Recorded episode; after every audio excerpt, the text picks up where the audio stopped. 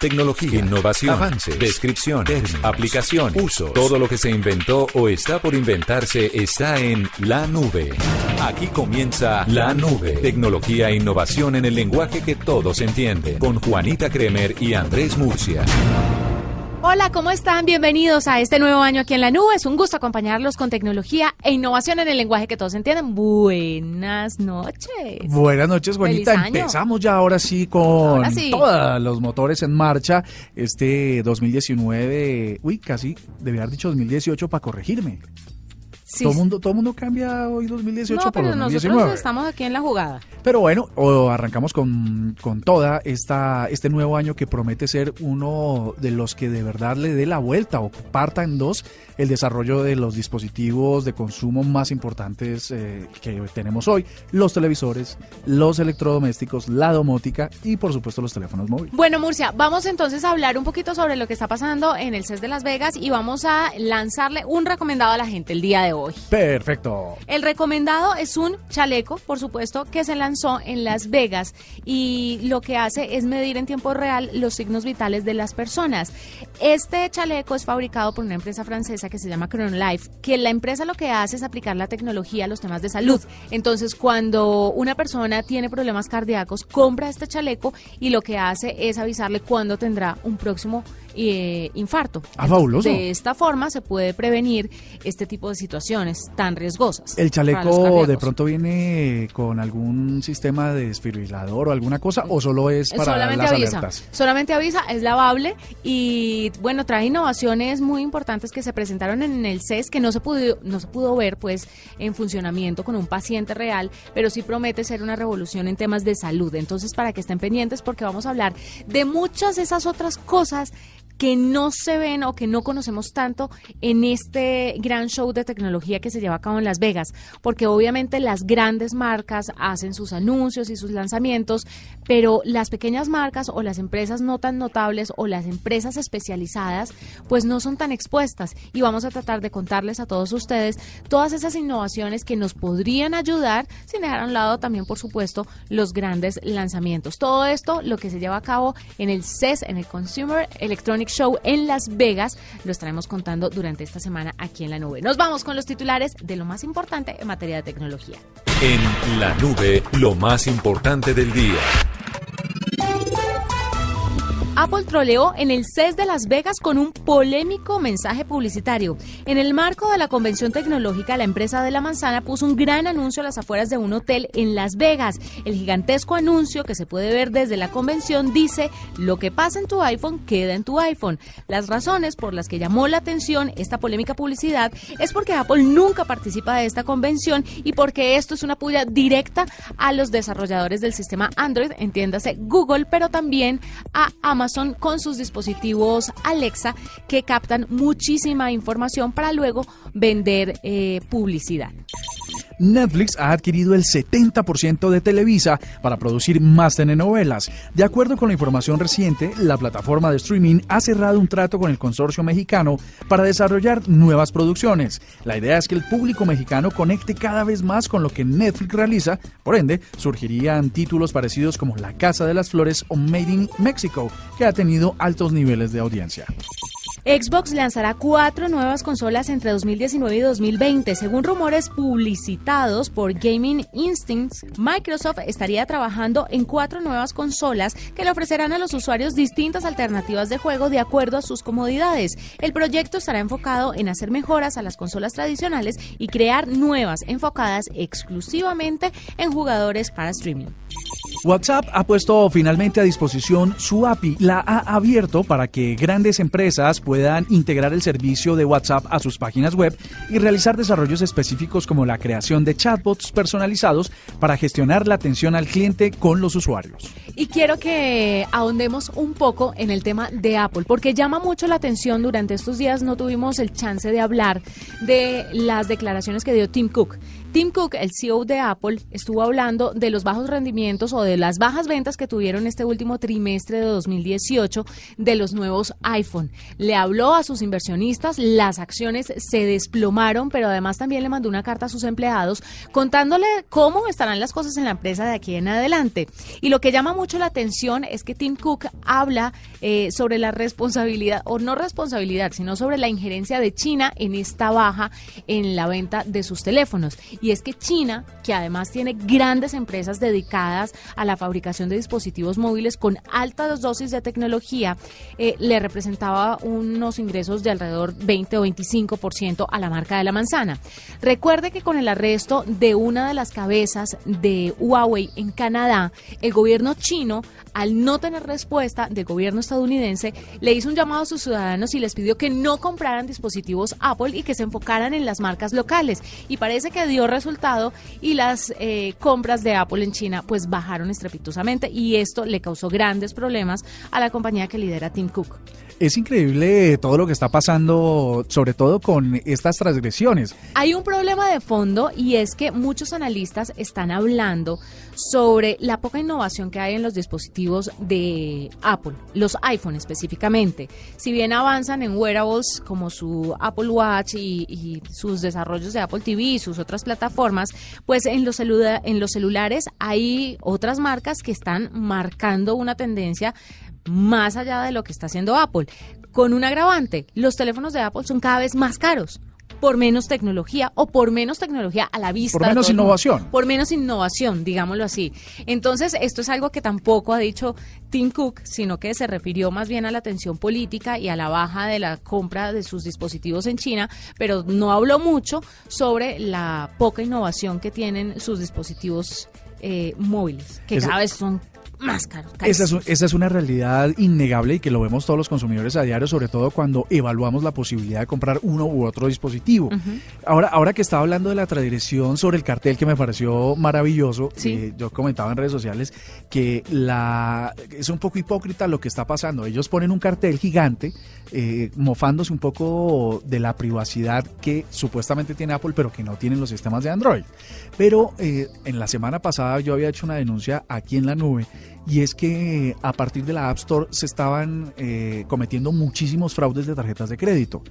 A mí en particular me, llegó una cuenta por 200 dólares de compras hechas en una App Store y yo no soy usuario de iPhone desde hace más de 3 o 4 años que me pasé a otra marca. Entonces eh, inmediatamente puse la queja, empecé a recibir un montón de, de comentarios de mucha gente aquí en Colombia que a partir de aplicaciones de la App Store estaban descontándole 90 centavos, a cada semana un dólar y no se habían dado cuenta. Cuando eh, el banco los llama y les dice, oiga, ustedes que eh, ah, nos parece que hay una, eh, se están cometiendo ilícitos en su cuenta porque no son usuales estas compras. Y entonces la gente revisa cuáles compras y resulta que ha acumulado 60, 70 dólares de a un dólar pagado desde aplicaciones desde la App Store. Entonces es, es, ese mensaje es muy delicado. Y es que de a un dólar uno no lo siente mucho, sino ¿Sabes qué hace? 99 centavos o 90 centavos. Sí, es una A la final no lo es. Bueno, hay que tener mucho cuidado con eso, pero ciertamente son menos los escándalos de este tipo, del tema de la privacidad de los datos, que le hacen sombra a la marca de la manzana comparado con lo que pasa con otros dispositivos que corren con el sistema Android. Eso sí hay que decirlo. Pero este anuncio del que habla Murcia y que hablábamos en los titulares fue puesto en las paredes de un hotel, en toda una pared de un hotel muy emblemático en Las Vegas que hace parte de la cadena Marriott y que obviamente está muy al lugar a propósito del CES, porque todos los grandes periodistas de tecnología están cubriendo allá y están viendo qué es lo que está pasando. Y sabe que me llama la atención que Apple mostró las garras. Es la primera vez que veo que están troleando y que están haciendo algo algo diferente. Pero ellos hay cuando ellos eh, cuando hacen lanzan productos y, también se ríen de la competencia, ¿no? Un poco A mí no, sabe que a mí no me parece, me parece que la competencia es mucho más agresiva. Con ellos. Puede que lancen mensajes sutiles, pero esto tan directo como lo que hicieron en la además en Las Vegas y el edificio, siempre Apple se ha distinguido por tener una publicidad muy minimalista y con poco texto y esto es de verdad una cachetada para Amazon específicamente y para Google. Yo decía por eso de transgresor, o sea, realmente es muy, muy apretado. Pero sabes que no, en eso yo a ver, vamos a hacer arroba la nube una pregunta. Voy a hacer una pregunta para este programa. Con esta discusión que está bien interesante. ¿Qué es, qué es, qué es menos peor?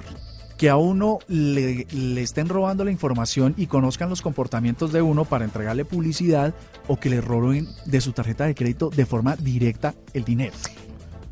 Es que son las dos críticas. Eh, una, cosa la sufre Apple y la otra la cosa la sufre Android. ¿Qué hacemos?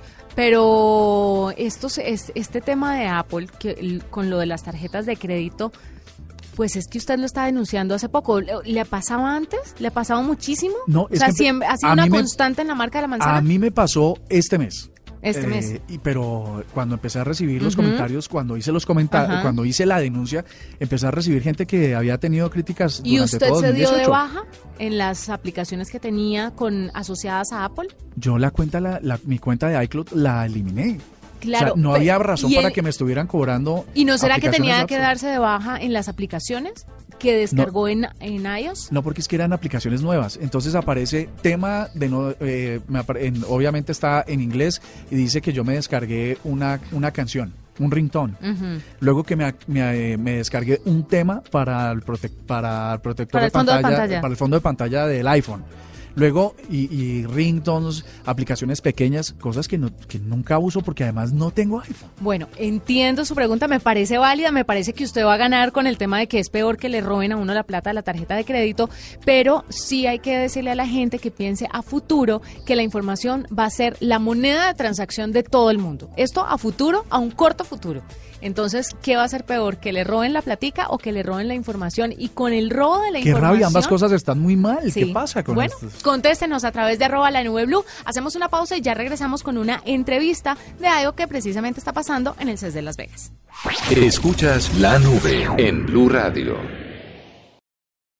Arroba la nube blue. Arroba blue radio Síguenos en Twitter y conéctate con la información de la nube. Estamos a esta hora, Murcia, con Caterina Ospina. Usted sabe que se está llevando a cabo en Las Vegas, en Estados Unidos, el Consumer Electronic Show, que es uno de los eventos tecnológicos más importantes del mundo. Y LG se ha destacado porque ha presentado un televisor con unas capacidades impresionantes, pero además algo que a la vista de todo el mundo va a llamar más la atención, porque las mejoras internas a veces no son tan llamativas para la gente común. No se nota. Pero cuando una persona ve que un televisor se enrolla, eso sí llama la atención. Y por eso hemos invitado a Caterina Ospina, que está allá en Las Vegas. Ella es gerente de mercadeo de televisión de LG Colombia y nos va a contar un poco sobre este televisor enrollable y este televisor que está marcando también una tendencia y que lanzaron en el CES de Las Vegas. Caterina, bienvenida a la nube. Cuéntenos un poquito sobre este televisor enrollable y las características que tiene, que es lo que ha llamado la atención en, este, en esta edición del CES de Las Vegas?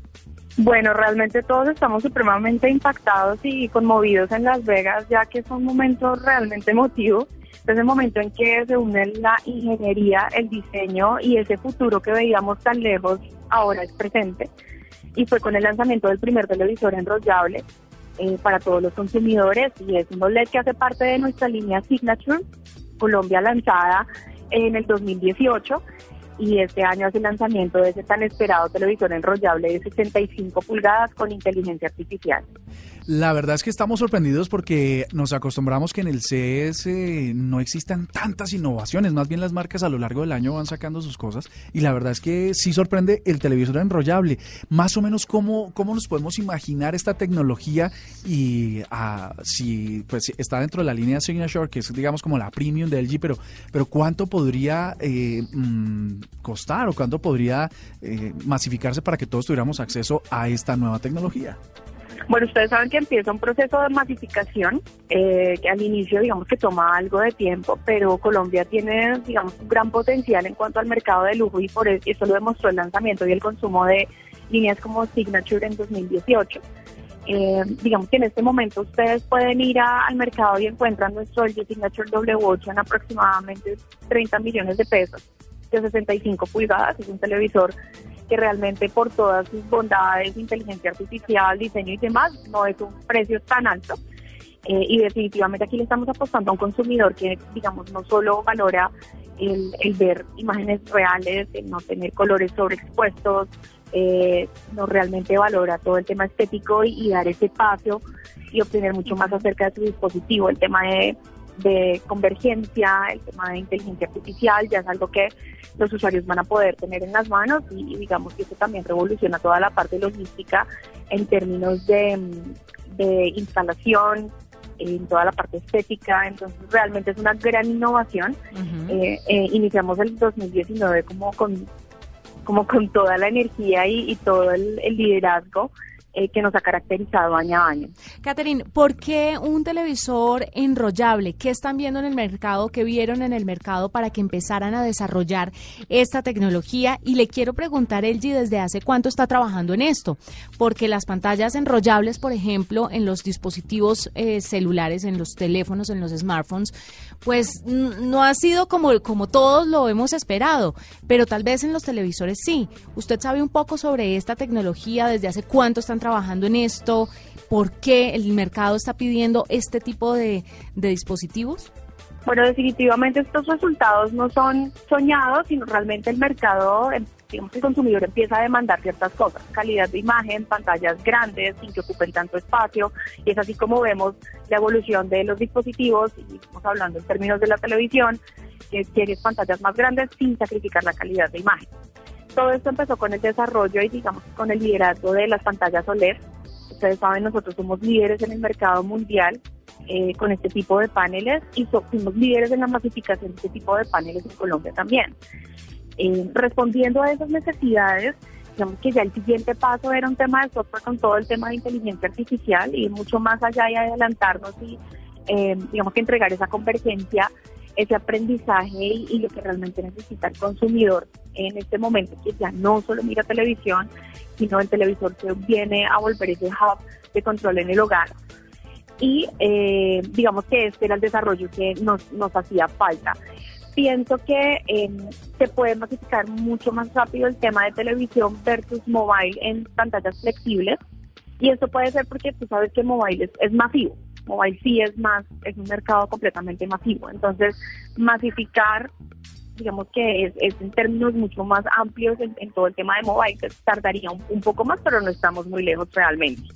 Em, realmente el, televisor sigue siendo ese miembro adicional en la familia, eh, esa compañía, y, digamos que venimos eh, haciendo alianzas muy importantes, como nuestra alianza que ayer también lo anunciamos con Apple, eh, y lo que queremos entregarle al final del día al consumidor es sin importar la marca realmente experiencias que vayan mucho más allá de sus necesidades. Catherine, ¿el sistema operativo será el mismo del tema de los otros de las otras líneas de televisores o va a ser distinto? ¿Y cuándo en Colombia, ya para finalizar, lo tendremos disponible?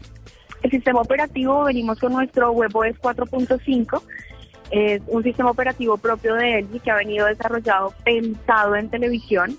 Eh, siempre nos hemos caracterizado por entregarle al usuario la mejor experiencia y por eso desarrollamos este, esta plataforma. Sigue siendo WebOS, es nuestra versión 4.5, que se complementa con la nueva generación de chips con inteligencia artificial, de manera que el aprendizaje y la información eh, no van a estar eh, alojados en la nube, sino va a ser directamente con el dispositivo, algo que entregamos ya desde el año anterior a todos nuestros consumidores. Y realmente sí, digamos que el televisor enrollable ya se lanza eh, abiertamente en todos los mercados a nivel mundial. Y no tenemos fecha específica de la llegada a Colombia, pero claramente nosotros fuimos el segundo país en Latinoamérica seleccionado para el lanzamiento de la línea LG Signature, teniendo respuestas muy positivas por este tipo de consumidor y realmente no vamos a hacer la excepción para tener nuestro televisor enrollable. Pues Catherine, gracias por estar con nosotros aquí en la nube, por contarnos un poco sobre este lanzamiento que ha hecho LG en el CES de Las Vegas y estaremos pendientes a cuando llegue este dispositivo a nuestro país y también de otras novedades que ustedes tengan para contarnos durante este 2019. Claro que sí, vamos a estar muy contentos compartiendo todo esto con ustedes y con nuestros consumidores y la idea es que cada día hagamos, tengamos una vida mucho mejor. Gracias a todos ustedes. Estás escuchando La Nube en Blue Radio y bluradio.com, la nueva alternativa.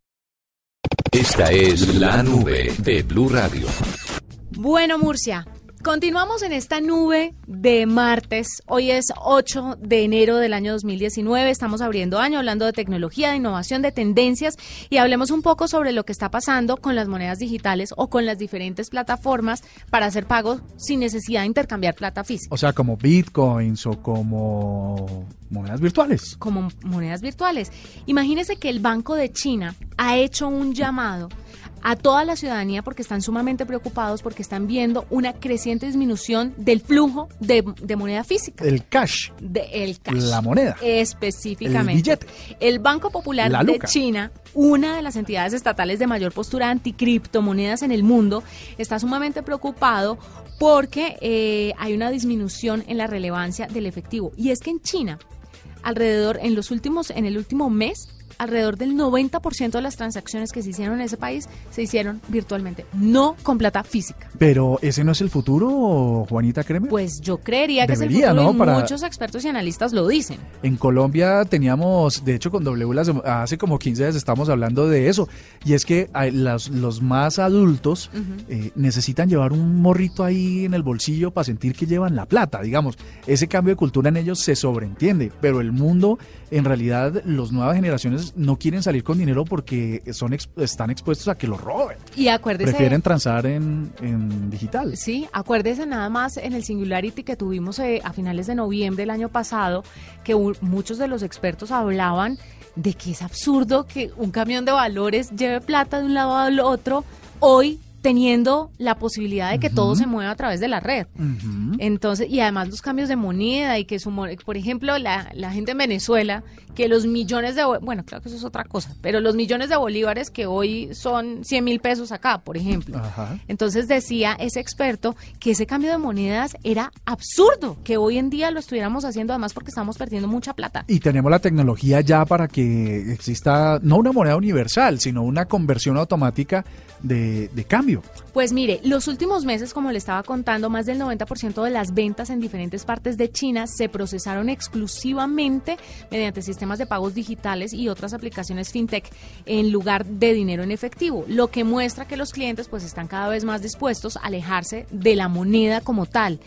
Pero además no le dan opción de pagar en efectivo, sino que lo tiene que hacer a través de aplicaciones. Y cuando estuvimos en China, bueno, cuando, cuando la nube ah, estuvo en China el año pasado, eh, pude darme cuenta de que muchas personas, por ejemplo, de la empresa que nos recibió, que fue Huawei, hacían pagos a través de WeChat. Ah, sí hacían pagos a través de Tencent, también tiene eh, muchas aplicaciones para pagar. Entonces, de esta manera se están haciendo transacciones sin la moneda física y están tremendamente preocupados. Pues yo no entiendo por qué quieren seguir mantenerse con el tema del efectivo. Es como si ganaran dinero con tener efectivo. Es más lo que dices tú, el carro de valores, eh, que de pronto haya un robo en una sucursal bancaria, la exposición de seguridad de los empleados. No, los cambios de moneda. El cambio, el cambio como tal de una divisa a otro también le cuesta plata a la gente. Imagínese a los gobiernos, imagínese a Imagínate cuántos billetes tiene que imprimir China y cuántas monedas para satisfacer mil y pico de millones de personas. Pero llama mucho la atención que sea China un país que está tan avanzado tecnológicamente, porque hay que decirlo, están avanzados tecnológicamente, estén en contra de las criptomonedas y de esto que es el futuro. Yo, pues, yo creo ciegamente en que hay que transar en digital, con todas las medidas de seguridad, pero transar en digital. Esta es la nube de Blue Radio.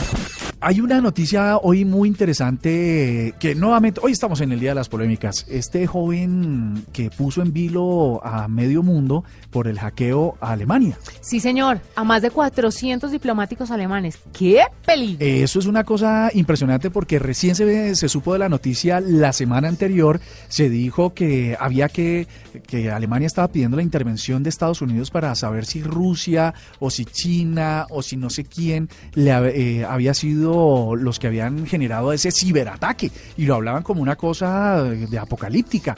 Y resultó que un joven de 20 años sin ninguna formación en sistemas, sino autodidacta, así como son los chicos tecnológicos, había logrado vulnerar esos sistemas de información y acceder a ella. Pero además teléfonos, correos electrónicos, por si usted no sabe y se está enterando, teléfonos, correos electrónicos, eh, cartas, las direcciones de correo, pero también los correos como tal, los filtró y pues faltó tiempo para llamar la atención de las autoridades porque desde, desde mediados de diciembre empezó a como a lanzar eso, pero ya cuando las autoridades se dieron cuenta dijeron miércoles, sí, y lanzó mucha información. Lanzó y pues la verdad es que el mensaje es que consiguió información muy sensible, no la filtró toda, pero por ejemplo sobre la, sobre la canciller alemana Angela Merkel publicó su número de fax, de correo electrónico personal como para llamar también la atención. Lo dejaron libre hoy, sea la verdad, esa es la noticia completa, lo dejaron libre por una simple razón y es que él les dijo, no, la verdad es que no lo hago con fines delictivos, encontré una brecha de seguridad, aquí están mis equipos, aquí está el conocimiento, así fue que lo hice, sepan ustedes qué necesitan de mí, en qué los ayudo, en qué los apoyo. Lo que les hice fue un favor y el juez dice, ah, sí, bebé, quede libertad, usted tranquilo, siga ayudando eh, y colabórenos para hacer una Alemania más segura. Es increíble. Yo creo mucho en las capacidades de, los jóvenes. Pero usted cree en la buena voluntad. Pero usted cree en la buena voluntad del alemán. No, eso fue, fue una movida inteligente para salirse de la pena que se le venía. Claro, eso es una cosa muy delicada. Eh, bueno, pero, pero sigue siendo eh, la, eh, la, noticia del año en 2019, la cosa más importante que tenemos que hacerle seguimiento desde la nube, por supuesto, es a la privacidad. Ahí hay una, la, ese, el hueco más grande que tiene la tecnología y el desarrollo y la evolución que hemos alcanzado los humanos en ese sector es definitivamente la privacidad de los datos, de la información. Es muy delicado y vamos a hablar de eso, como usted lo dice, en este 2019. Nos vamos, pero antes Álvaro Gutiérrez nos trae una sección sobre un dispositivo que está diseñado como un lector avanzado de contenidos para personas con algún tipo de discapacidad visual. Esta es la nube de Blue Radio. Hola Juanita y Andrés. Hoy para todos nuestros oyentes les traigo un dispositivo interesante. Se llama Victor Reader. Victor como el nombre Víctor con B pequeña. Reader, ya nuestros oyentes que están aprendiendo inglés, debería ser otro nombre para este segmento, eh, es R-E-A-D-E-R.